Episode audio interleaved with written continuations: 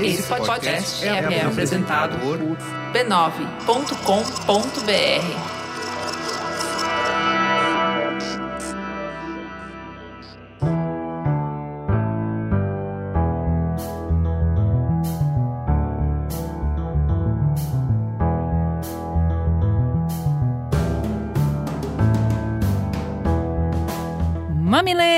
mamiletes, começa agora um encontro especial do seu espaço de respeito e empatia. Eu sou a Juva Lauer. Eu sou a Cris Bartz e esse é o Mamilos, o podcast que faz diálogos de peito aberto. Para hoje, falar de esporte feminino.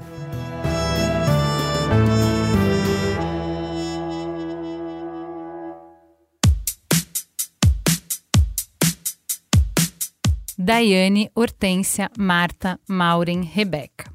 Vênus e Serena, Sharapova, Megan Rapino, Simone Biles, muitas mulheres.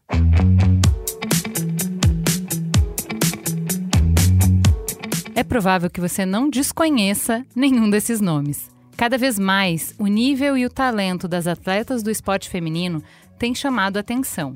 O Brasil e o mundo param para ver mulheres que são exemplos de resiliência, disciplina, superação e todas aquelas palavras lindas que a gente associa ao esporte. Pode parecer que a desigualdade de gênero no esporte já está pronto para se tornar um tema do passado. A primeira competição feminina das Olimpíadas aconteceu em 1900. Daquele tempo até hoje, elas conquistaram destaque, reconhecimento, medalhas, espaço.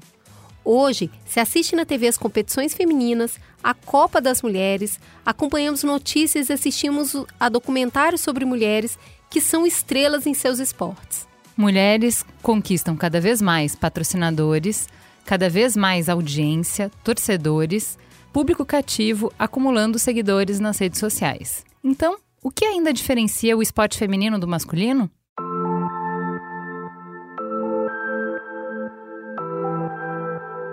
Senta aí. É um simples resumo que a gente vai dar aqui. 96%. Afinal, esse é o tamanho da fatia que o esporte masculino recebe de cobertura da imprensa. Isso significa que a cada 50 manchetes, apenas duas cobrem as atividades das mulheres. Em breve, teremos mais uma Copa do Mundo de futebol feminino. E nos próximos meses, devemos acompanhar um aumento do interesse no assunto. Na última edição da competição, desenvolvemos aqui no B9 um podcast só para fazer a cobertura da Copa e vimos na prática o quanto ela é deficitária no Brasil e no mundo. Esporte, cultura, identidade, estilo de vida.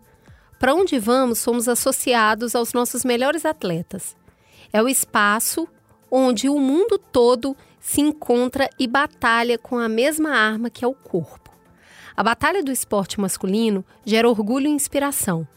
Já as atletas do feminino, mesmo que não levem a medalha, demonstram a importância da luta das mulheres, promovendo questões sobre inclusão, oportunidade e até saúde mental. Não é só por elas, é por todas nós. Então, o que falta para a gente ter mais protagonismo feminino no esporte? Como que a gente cria estratégia para aumentar o interesse pelo esporte feminino? Como é que a gente reverte as conquistas do esporte para todas as mulheres?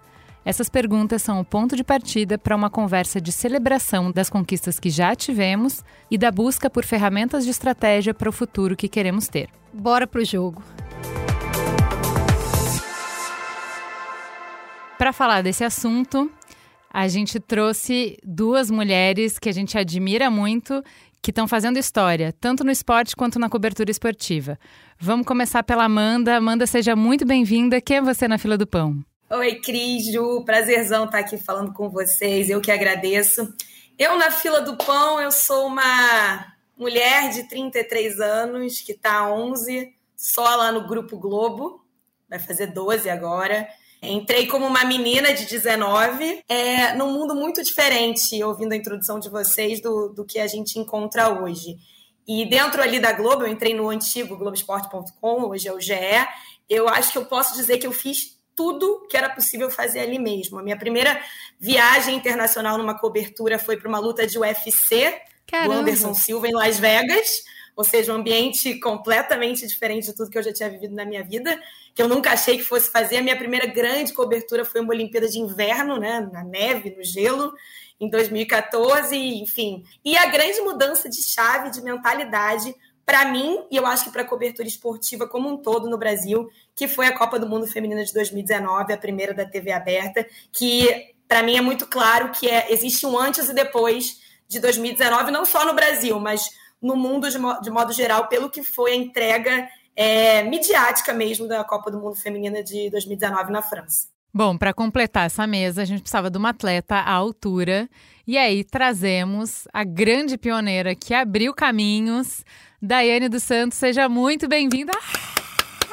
É. Mari, entra aí, os Toca brasileirinho. gente. Brasileirinho. Que é isso, gente? Toca um brasileirinho. Ó, pra quem é muito desavisado, conta pros nossos ouvintes, quem é você na fila do pão? É ela, de verdade, a galera não vai acreditar.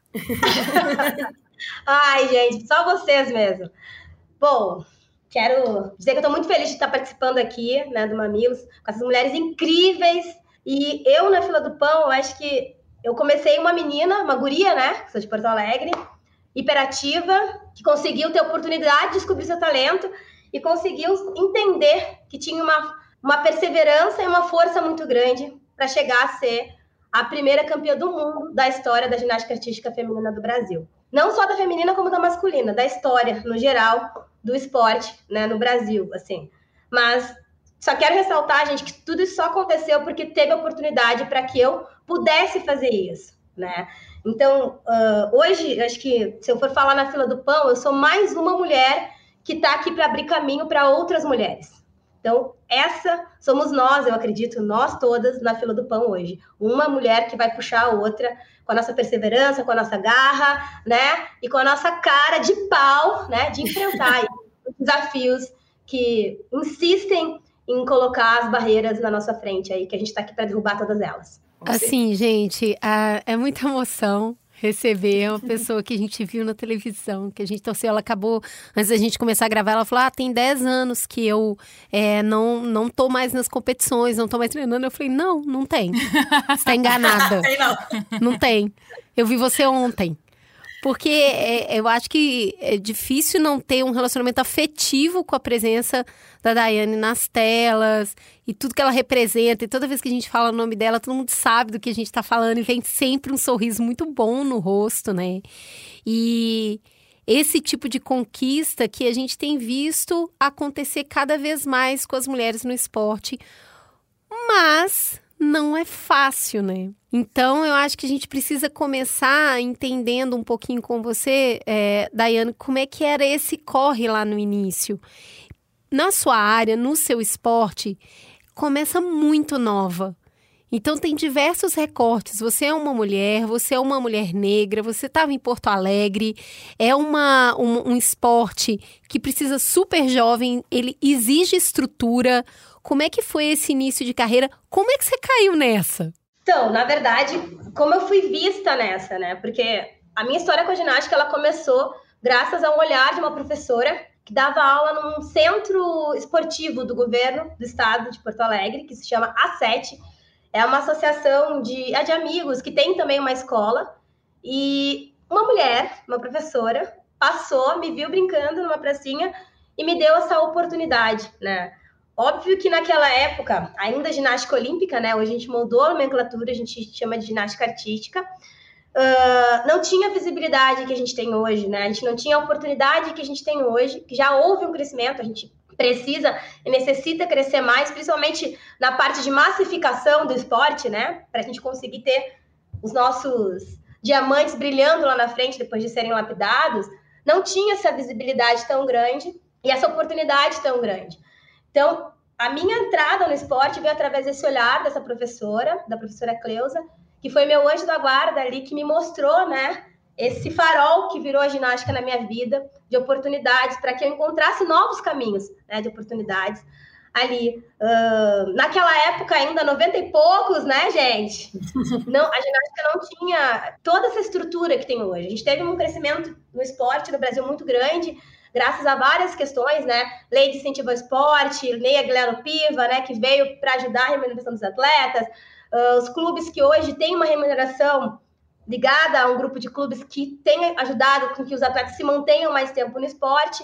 E claro, né, gente, a batalha da mulherada, a gente vai falar direto para o esporte, que se manteve persistente para continuar, sabe? Por mais que tivesse inúmeros obstáculos no caminho, né?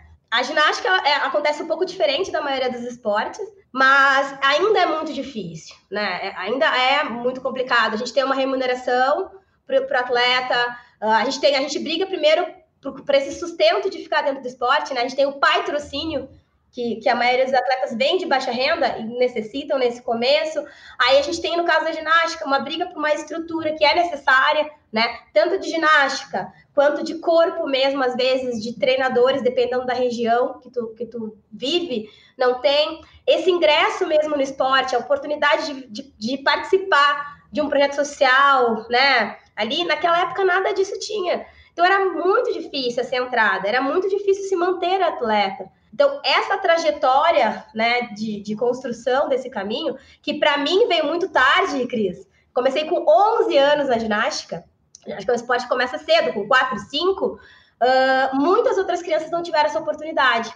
Então, eu tive, mas eu sei né, que naquela época eu fui ali, eu, eu acho que presenteada. Porque eu sei que muitas outras meninas tinham um talento assim como eu também, só não tiveram essa oportunidade de encontrar esse olhar, como eu tive com a professora Cleusa, e de poder entender, né? Aquela guria imperativa que já existia em mim, que se pendurava nas cortinas, né? Que era, que não era muito bem quista na casa dos vizinhos, dos parentes, por conta disso. Aquilo ali tinha, uh, acho que, um talento escondido, né? Que era utilizado dentro do, do ginásio de ginástica artística. Então, uh, esse início não é fácil. Eu acho que se a gente for falar com qualquer atleta, vai ser muito difícil a gente encontrar um atleta, uma mulher atleta, que não fale desse começo difícil, né? E aí, falando direto das questões femininas, eu lembro que quando eu comecei a ginástica, muita gente falava assim, eu já era, já tinha uma massa muscular desenvolvida já, e muita gente me falava assim, nossa, pra minha mãe, essa menina vai virar um macho, essa guria vai virar um homem, né? Porque eu já tinha uma propensão a ter massa muscular desenvolvida e quando eu entrei na ginástica, pelo trabalho, naturalmente isso aconteceu mais. E eu nem aí para hora do Brasil, gente. Quer falar que fale, continuei fazendo o que eu queria, mas eu sei que às vezes essas questões são impeditivos para que outras meninas e outras mulheres sigam esse caminho que é muito difícil uh, nesse início e não é fácil depois, né, de dada essa esse ponto de largada para nossa vida esportiva. Então, mas olha só, já que a gente está falando de caminhos, de dificuldades, é, eu queria que a Amanda entrasse na conversa é, para a gente começar a pensar, vamos descascando essa cebola aí. Tem muitas camadas, como a Daiane falou, que tornam difíceis, né? Então, assim, não ter. Uh, uma estrutura de esporte básico, eh, assim como a gente tem educação básica, esporte para todo mundo, para que todo mundo faça e a gente descubra quem que é bom no quê, quem que quer continuar e que a gente possa ter uma peneira melhor, né? Que a gente possa pescar em aquários maiores, que hoje a gente pesca muito pequenininho, é o que a Daiane falou. A professora achar ela é o cara, ela achou no, na vara de pesca, não é rede, não é pegar todo mundo, né? Então, a base é, é difícil. Manter, ter a estrutura para que se treine, difícil. Uh, ter uma carreira, ter essa. É, é, é, enxergar que existe um futuro no esporte, difícil. Tudo isso, para fazer tudo isso, a gente precisa de dinheiro. Daiane mesmo falou: ah, uh, dinheiro de investimento público, muito bom. Já fez diferença do que era quando eu comecei de agora, tem uma grande diferença com investimento público. Mas não só. Como você vem da transmissão, essa é uma outra ponta que pode trazer dinheiro, que pode viabilizar. Quais são os nós que você vê nessa ponta? Porque quando a gente trabalhou com futebol, é sempre esse dilema de Tostines, né? Futebol é. feminino não, não vende porque ninguém vê ou ninguém vê porque não vende? E aí? Cara, Ju, não existe a possibilidade de 33 milhões de pessoas estarem de bobeira e por isso assistiram Brasil e França na TV aberta na Copa do Mundo e um dos jogos mais assistidos da história do futebol feminino. É, é totalmente isso que você falou. Eu acho que faltava colocar alguém para ver, faltava colocar na vitrine para vender. É, se você não coloca na vitrine, você não recebe. E quando você fala, você fala do futebol feminino, especificamente cobertura, a base é tudo, gente.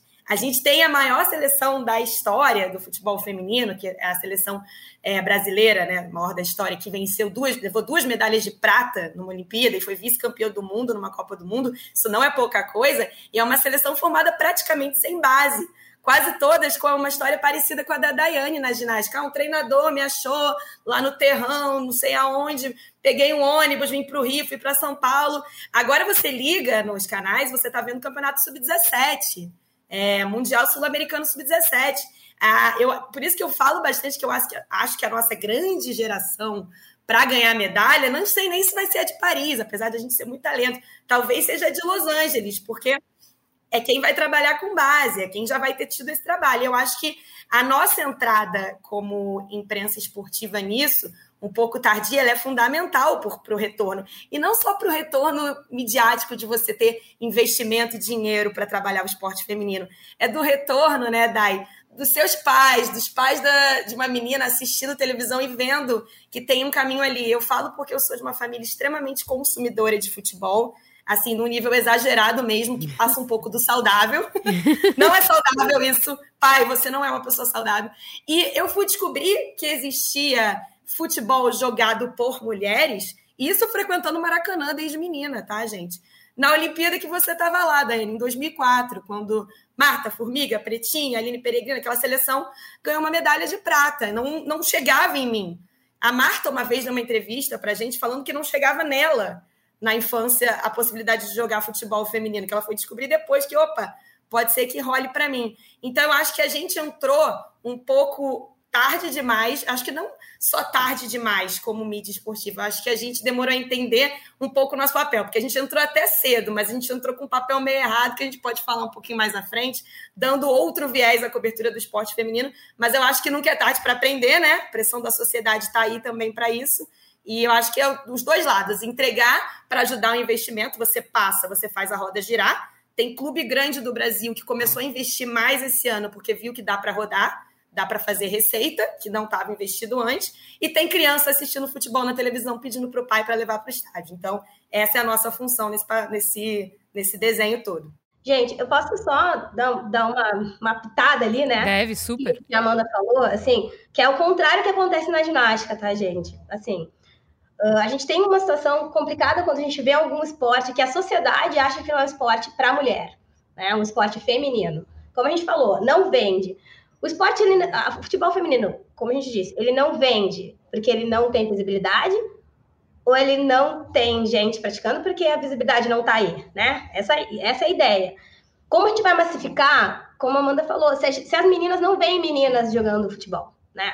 As meninas elas estão jogando ali, às vezes, dentro dos campinhos, né? E muito ligado, às vezes, isso aqui no Brasil, tá? Eu vou falar só aqui, porque na Alemanha, nos Estados Unidos, nos outros países, a mulherada joga futebol, uhum. joga melhor que os homens e uhum. tem mais valorização que os homens. Na França, enfim. Uh, a gente não tem exemplo, porque a gente não tem exemplo, como eu digo, quando estou dizendo exemplo, não estou dizendo um exemplo de uma formiga, de uma Marta, que são mulheres que pô, pelejaram muito para estar tá aqui, tá? De uma Dani. Eu estou falando aquele exemplo de um projeto social onde você tem a mulher que joga bola ali, sabe? Um projeto para mulheres, onde a mulherada joga bola. São poucos. Hoje a gente até tem um ou outro que acontece. Mas naquela época, 2000 e tantos, 90 e tantos, não tinha. A menina que jogava bola era a menina macho. Sim. A família não queria jogando bola, né? Não queria ter o talento. Eu acho que essa visibilidade, e isso aconteceu muito com a ginástica também, né? Eu falei muito das questões financeiras e tudo, mas esse apoio, essa visibilidade da massa faz muita diferença. Para o esporte conseguir se estruturar, né? ganhar o coração do brasileiro. O coração do brasileiro não tem como você saber se você nunca viu. Não tem como uma menina saber que ela tem talento para futebol se ela nunca viu ninguém jogar futebol. Né? O que, que acontece? Tendo essa visibilidade, não tem como não acontecer. A gente é. viu isso ano passado nos Jogos Olímpicos, né? Pela primeira vez no Brasil na história, a gente teve 49% de mulheres indo competir nos Jogos Olímpicos.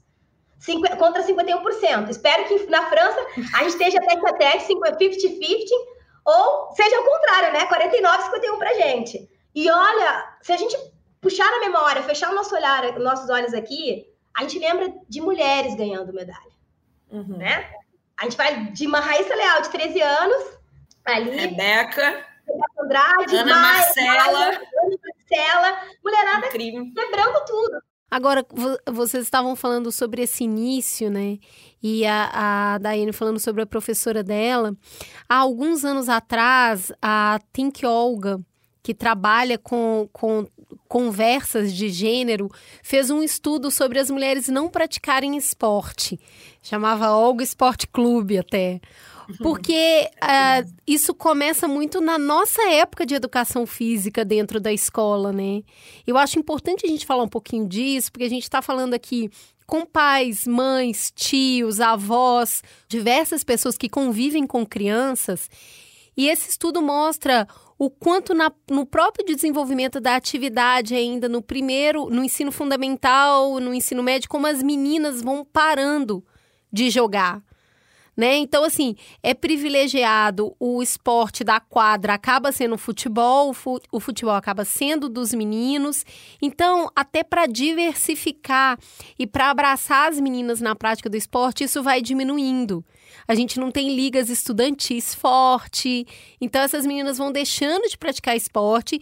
Eu acho que qualquer ouvinte que está aqui é, acompanhando o papo vai lembrar da mãe e da avó se alguém aqui que está ouvindo lembra da mãe praticar esporte ou da avó praticar esporte, é muito pouco. Eu fico imaginando quantas meninas brasileiras pediram é, para os pais comprar um skate depois de ver muito. uma menina de 13 anos. A Rebe... Ela a... teve uma competição de skate no fim do ano, né, ali na, aqui na Praça, Praça do Ó, no Rio de Janeiro, na Barra. A quantidade de meninas que foi, pediu, pediram para os pais levarem para tirar uma foto com a Raíssa, com a Pamela Pamela Rosa, com a Letícia Buffoni, todas lá comprando skate. Então, eu acho que também é importante colocar isso para para os pais verem que existe uma possibilidade. Olha, não é um esporte para meninos. Skate, gente, skate na minha época. Que vai se machucar, né?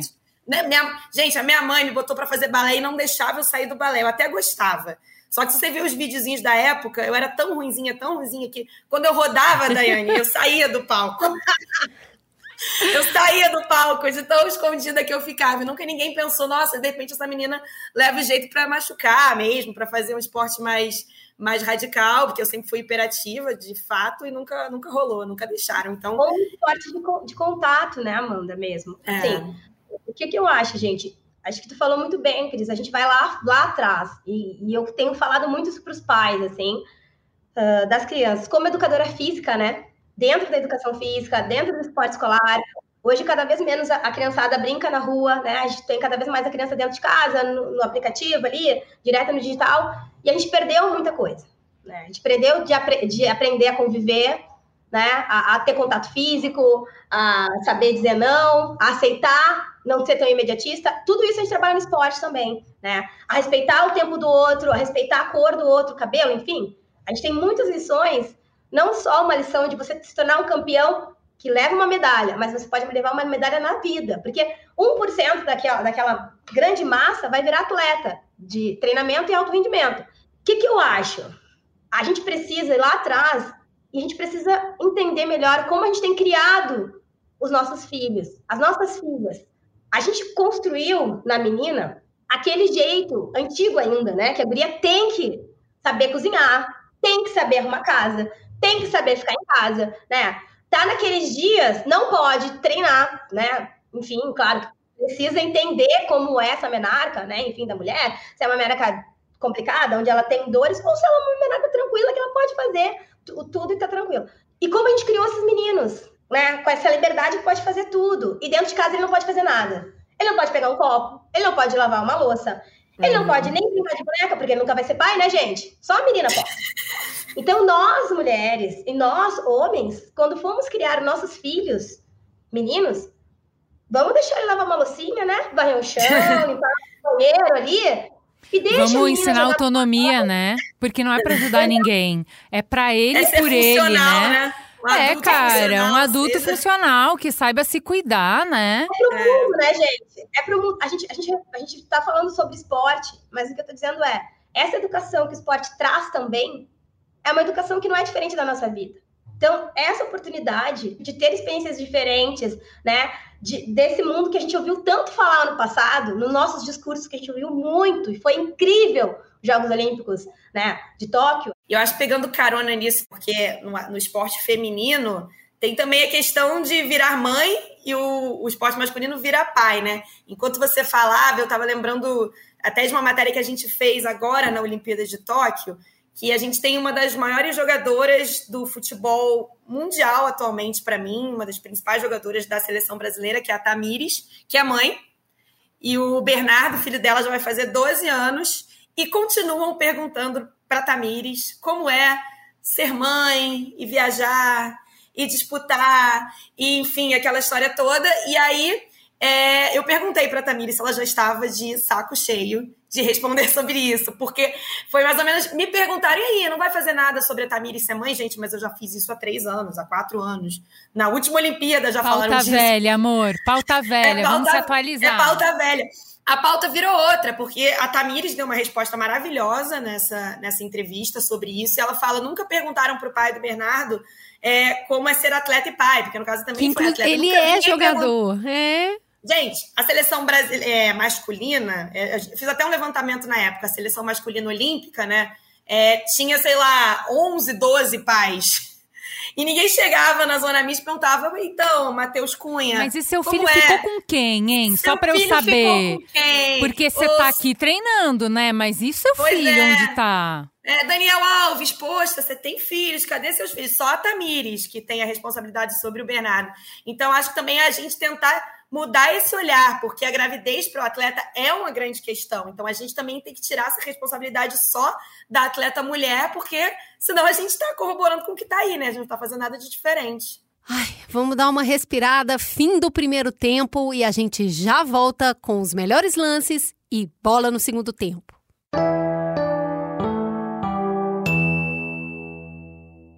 Esse Mamilos foi construído em parceria com a Adidas.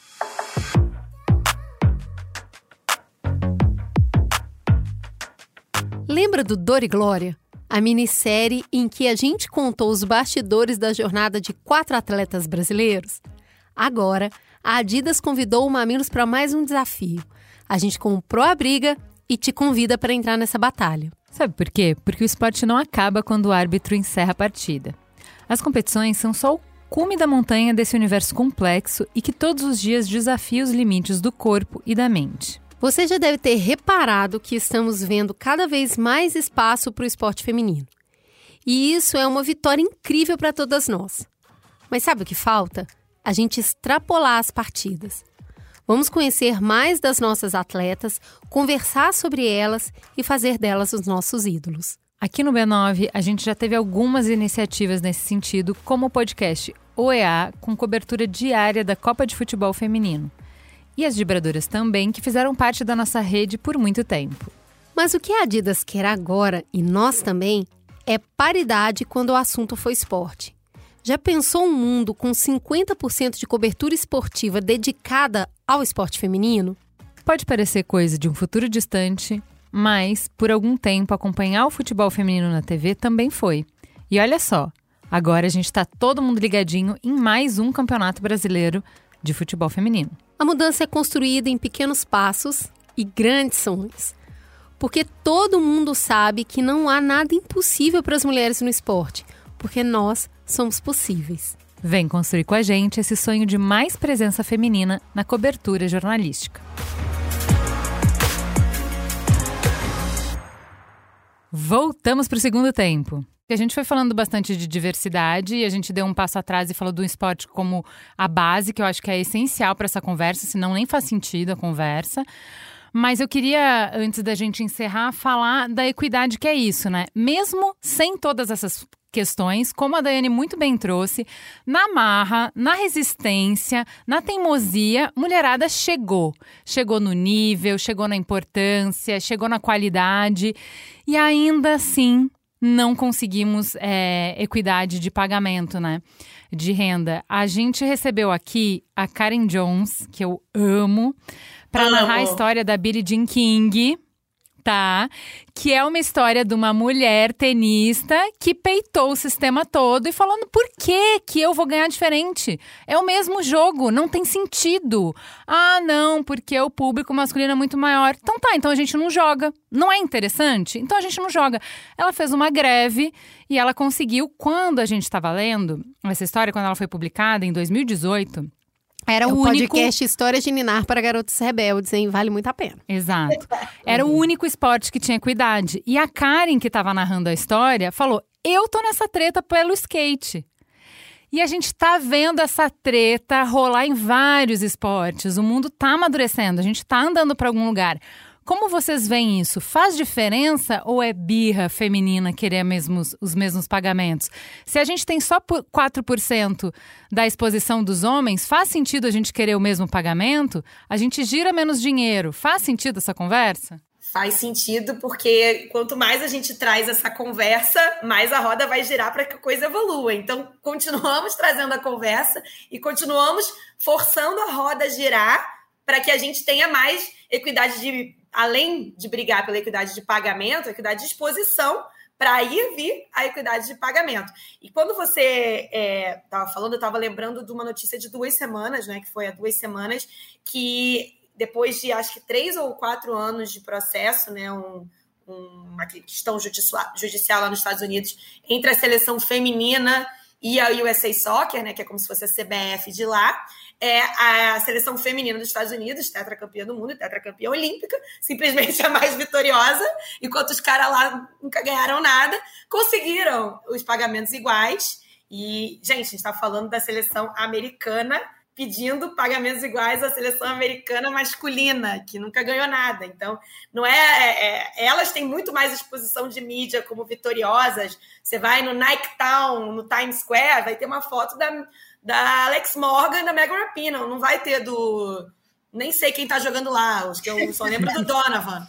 Pô, mas não vai ter, entendeu? E mesmo assim elas estavam brigando pelos direitos iguais.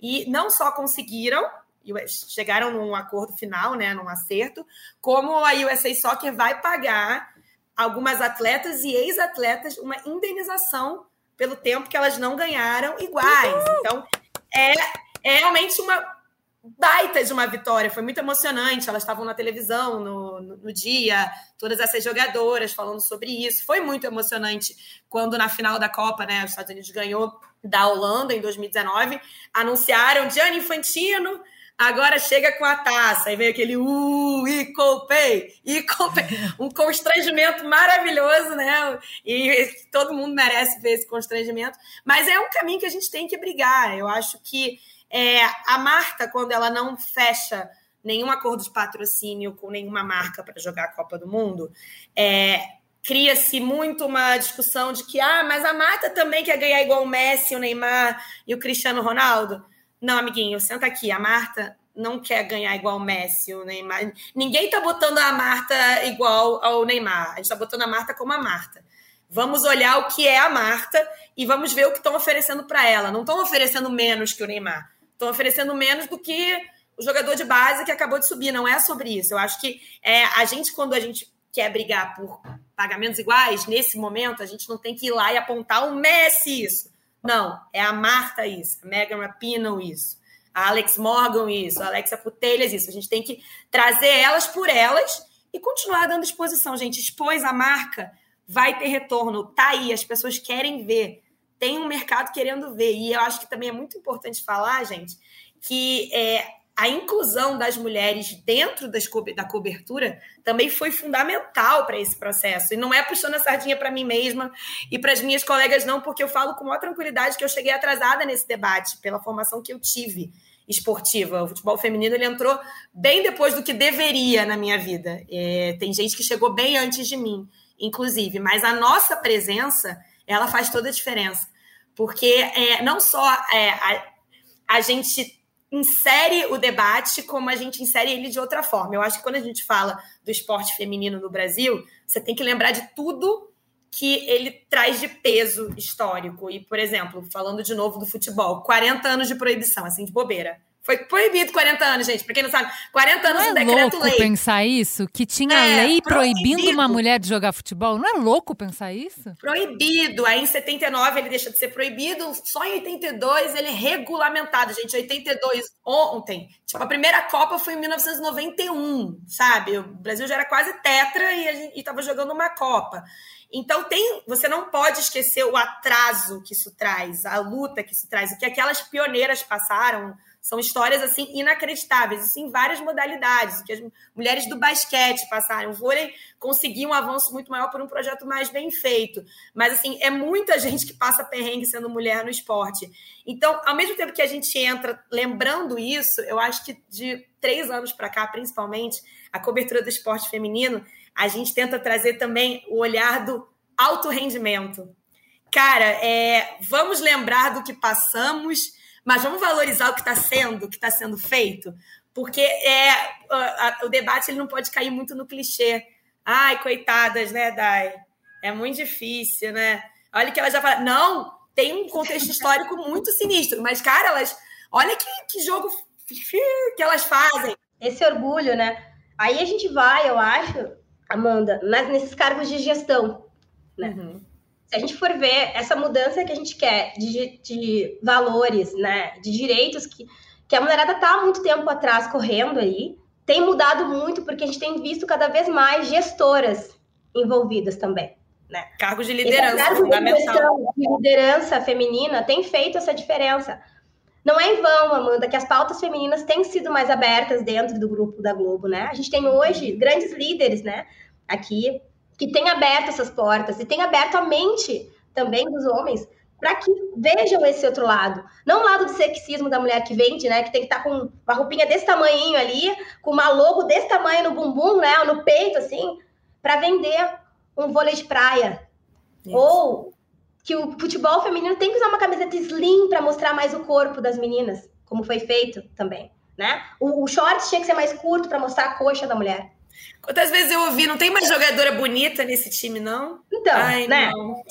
Tanta coisa. Aí a gente vem com os cargos de liderança dentro né, das unidades esportivas, dentro das federações. A própria questão do, do, do basquete, a mudança, quando a gente teve Hortência como, como uma gestora, tivemos Janete como uma gestora, isso mudou basquete feminino, ampliou, né? Elas brigaram muito pelos direitos das meninas. Eu estou citando elas porque a gente está falando de um, de, um, de um esporte que durante muito tempo as mulheres não puderam jogar. Né? Como o judô, né? Também teve essa mesmo, essa esse mesmo bloqueio feminino, futebol e tantos outros esportes que a gente então não era para mulher, né? Enfim. Essas gestões, esses cargos de liderança têm aberto essas portas, têm, têm mostrado tem dado, acho que essa visibilidade que a gente tanto quer para a mulher, tem dado a oportunidade das pessoas olharem para essas mulheres, não só como mães, não só como um, pedaço de carne, com só o corpo ali, tem mostrado a valorização co concreta da mulher atleta, que tem ali o suor de ganhar uma medalha, de o suor de ganhar um título, como qualquer homem. E o que a gente quer é só que seja igual, né? Ou que seja mais parecido. Vamos lá, então, como tu falou, né, Amanda? Não vamos igual, né? Porque é um passo tão grande. 96%. Mas vamos, mas vamos continuar vamos discutindo. Vamos continuar, né? vamos, vamos continuar caminhando? Não vamos parar. E eu tô vendo assim essa mudança, essa quando a gente entra e a gente entra com o pé na porta, né? Porque quando a gente entra a gente quer entrar com o pé na porta mesmo. É, e traz é, uma, essa discussão para dentro do, do debate, da, da formação de pauta da, das redações, a gente já começa a ver uma mudança, né? Agora teve uma, uma matéria onde um colega homem foi falar sobre é, o Cristiano Ronaldo ter recebido um prêmio por ser o maior goleador da história de seleções. E esse colega homem já falou: peraí, gente, masculinos, porque a Marta e a Sinclair tem mais gols que o Cristiano Ronaldo pela seleção do Brasil e pela seleção do Canadá. Então, Não, se a gente uma... tiver Serginho, Sabe o Serginho Arenilas? Que ele sabe tudo dos Querido, esportes femininos. Se a gente tiver mais homem desse, aí a gente nem precisa de mais nada, entendeu? Por mais serjetas, né? Que a gente é. não passa vergonha que nem, que nem o cara que entrevistou o Murray, né? Que é uma, uma entrevista famosa há uns anos, por, acho que foi numa coletiva de Wimbledon, que falou pro Murray que é, pela primeira vez, ele, um americano, um tenista americano, estava no final de, na final de um Grand Slam desde não sei quando. Aí o Murray, maravilhoso, me conquistou. Não me decepcione, Murray, porque todo mundo que me conquista me decepciona depois. Tá bravo. O Murray olha para o jornalista, ele. Como é que é? Ele é um jornalista, é um tenista americano chegando na final de Wimbledon, não sei quantos anos. Ele, mas vem cá, a Serena é o quê? ela não é americana? Ela chega aí todo ano? Ah, não, um homem, um homem chegando na final. Então tem que constranger mesmo também, porque o cara esqueceu apenas que a Serena Williams, só isso, uma pessoa um pouco dos maiores de todos os tempos, é, é americana. Então eu acho que é, é, inserir os nossos colegas no debate não pode ser só nosso, entendeu? Eu acho que é isso. O futebol feminino ele tem que ser coberto por nós e por todo mundo, porque eu também faço cobertura de futebol masculino, então vamos fazer todos tudo. Então aprendam a, a admirar, aprendam a estudar, a conhecer, porque é, o futebol e o esporte feminino é de todos nós. Cara, você tem noção que no ano passado, no ano passado não, em 2020, né, é, a CBF fez um grande anúncio, um grande estardalhaço, porque igualou é, as premiações diárias do, da seleção masculina da seleção feminina. E houve um incômodo. Eu não sei como é que alguém pode ficar incomodado com algo que é positivo para os outros. Enfim, é, eu não consigo alcançar esse incômodo. E as pessoas se incomodaram como se tivessem igualado o que ganha o Neymar e o que ganha a Marta. De novo, esse debate horroroso. Enquanto, na verdade, elas estavam igualando o teu valor pela tua diária de trabalho. É o que você ganha cada dia que você está trabalhando pela seleção. Era diferente. Até 2020, gente, agora era diferente. O uniforme começou a ser feito para elas em 2019, nessa Copa. Antes era usado dos homens. É, é, na Copa, nas primeiras Copas do Mundo é, feminina, é, você vê as fotos, é constrangedor, elas estão de camisola, porque pegavam o resto lá. Teve uma Copa que o Brasil já tinha sido tetra, e elas jogaram com o tri porque usaram a camisa antiga, com três Caramba. estrelas. Então, cara, é... o que conseguiram fazer em 2020 foi igualar o preço do teu dia de trabalho. E teve gente que achou um absurdo, que chamou de, enfim, é, mimimi e lacração. Cara, as pessoas estão interessadas. As pessoas querem ver o esporte feminino. Todo mundo se importa. Ninguém se importa com você, que não se importa. Eu acho que a gente tem um chamado importante aqui nesse final. A gente está trazendo um pouco de base, a gente está trazendo um pouco das dificuldades, a gente está trazendo um pouco das estrelas que norteiam essas vitórias. E eu acho que a gente precisa também trazer os jornalistas, a cobertura, buscar uhum. equidade na conversa. Mas a gente também precisa finalizar chamando o público final. Porque não só para consumir para apoiar as atletas, para reconhecer nisso uma causa importante, como também para apoiar marcas que apoiam as, a, as atletas femininas. Porque o poder de consumo é nosso, é a gente que compra no final do dia. Então, se você vai comprar uma roupa, vai comprar uma maquiagem, vai comprar sei lá o que que você vai consumir, sabe? Olhar se aquela marca de alguma maneira, apoia alguma atleta feminina, apoia algum clube, tá de olho em atleta, tá trazendo dinheiro, investimento mesmo, sabe? Patrocínio de estrutura, de treinamento. Eu acho que a gente, como consumidor final, tem um posicionamento político muito forte no bolso, sabe? Que é o que eu escolho comprar, por que, que eu tô escolhendo aquilo. Eu acho Vamos isso. Isso a gente é. tem que gritar muito, a gente tem que falar muito consumam com consciência, consumam aquilo que está apoiando o que você valoriza, o que você quer. Porque no final do dia, tem uma conversa que é a seguinte: quando o esporte, que é uma conversa pública, que ela acontece pautada na paixão e na emoção, quando essa conversa pública está falando sobre equidade de gênero, está falando sobre ganhar o mesmo tanto e manter o mesmo nível de respeito, de cobertura, a gente também vai levar essa conversa pro privado. Porque uhum. é isso. Se a Serena tá ganhando o mesmo tanto, eu me sinto autorizada para chegar na empresa e falar que eu também quero o mesmo tanto, porque eu tô performando igual. Uhum. Então, quanto mais a gente apoia essa conversa que é pública, porque a conversa do esporte sempre vai ser pública, embora muitas vezes ela seja patrocinada por marcas privadas, ainda assim é a conversa midiática, é a conversa da paixão, é uma conversa pública, o privado se beneficia muito disso. Sabe? Enviar para aquele chefe, para aquele colega de trabalho, levar para a reunião de trabalho. Essa briga torna a conversa muito mais é, maleável, muito mais aberta, então, uhum. assim, tem muitos benefícios que são, eles não são diretos, eles são indiretos, que acabam envolvendo não só as mulheres, mas a sociedade como um todo. Então, no que a gente consome e no que a gente se apoia nessa conversa para levar para a nossa causa cotidiana, de todo dia, da briga dessa de Sim. todo dia, é pautada na coragem dessas mulheres que ficaram aí, que permanecem aí, inclusive de ter uma continuidade nessa carreira. Porque vai ser a Daiane e vão ser todas as mulheres que vão se aposentando, mas elas não vão sair do esporte. Elas vão usar cargos de gerência, de diretoria, né? De, é, é, elas vão para as coberturas do esporte. Então, essas mulheres é. que antes tinham uma carreira super curta e a gente não ouvia mais falar sobre elas, não. Agora elas, elas vão mudar o jogo em outro espaço. Então, eu acho que tem muitas ramificações dessa conversa que a gente está trazendo aqui.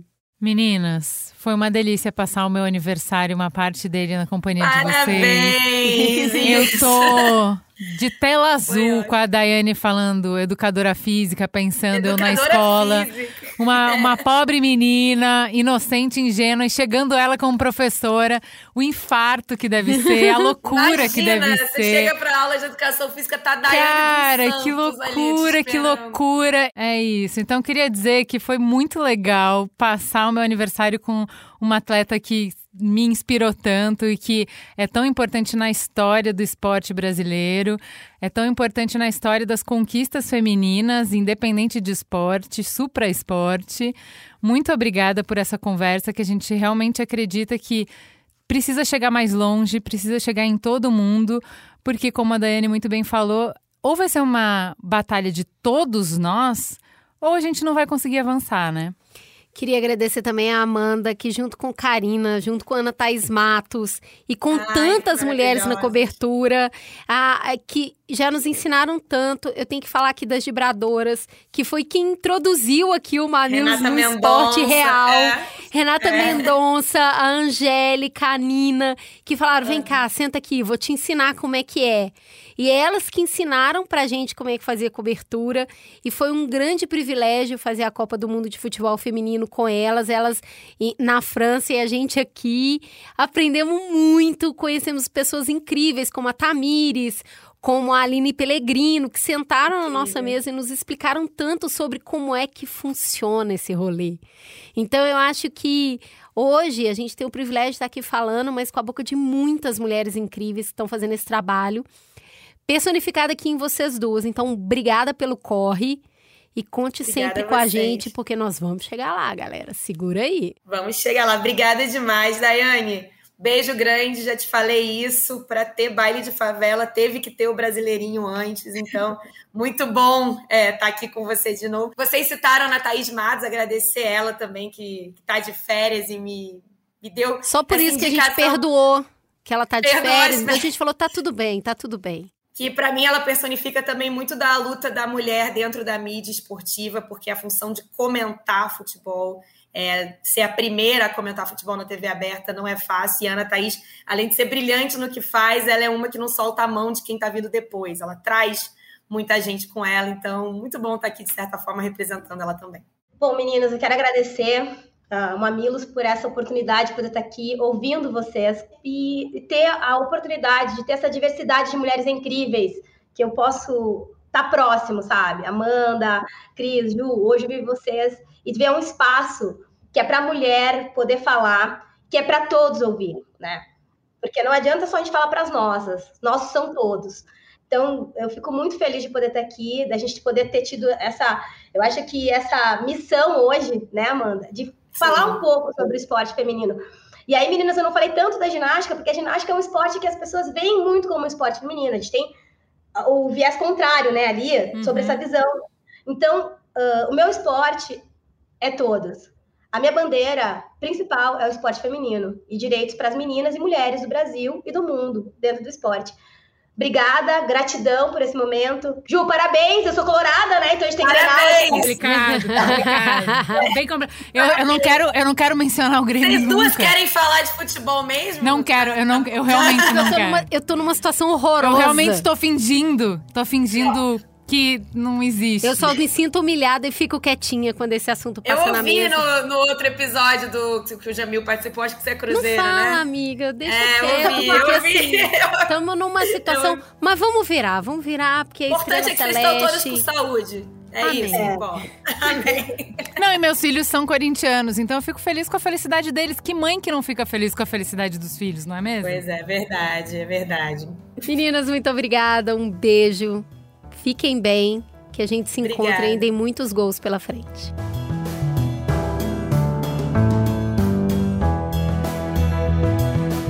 Mamilos é uma produção do B9. Apresentação de Cris Bartz e Juva Lauer. Para ouvir todos os episódios, assine nosso feed ou acesse mamilos.b9.com.br. Quem coordenou essa produção foi Beatriz Souza. O apoio à pauta e pesquisa foram de Iago Vinícius e Jaqueline Costa. A edição é de Mariana Leão e as trilhas sonoras de Andy Lopes. A capa é de Elodângelo. A curadoria dos programas de história é realizada por Deia Freitas. A publicação fica por conta de AG Barros. O B9 tem direção executiva de Cris Bartz, Juva Lauer e Carlos Merigo. E o atendimento e negócios feito por Raquel Casmala, Camila Maza e Thelma Zenaro.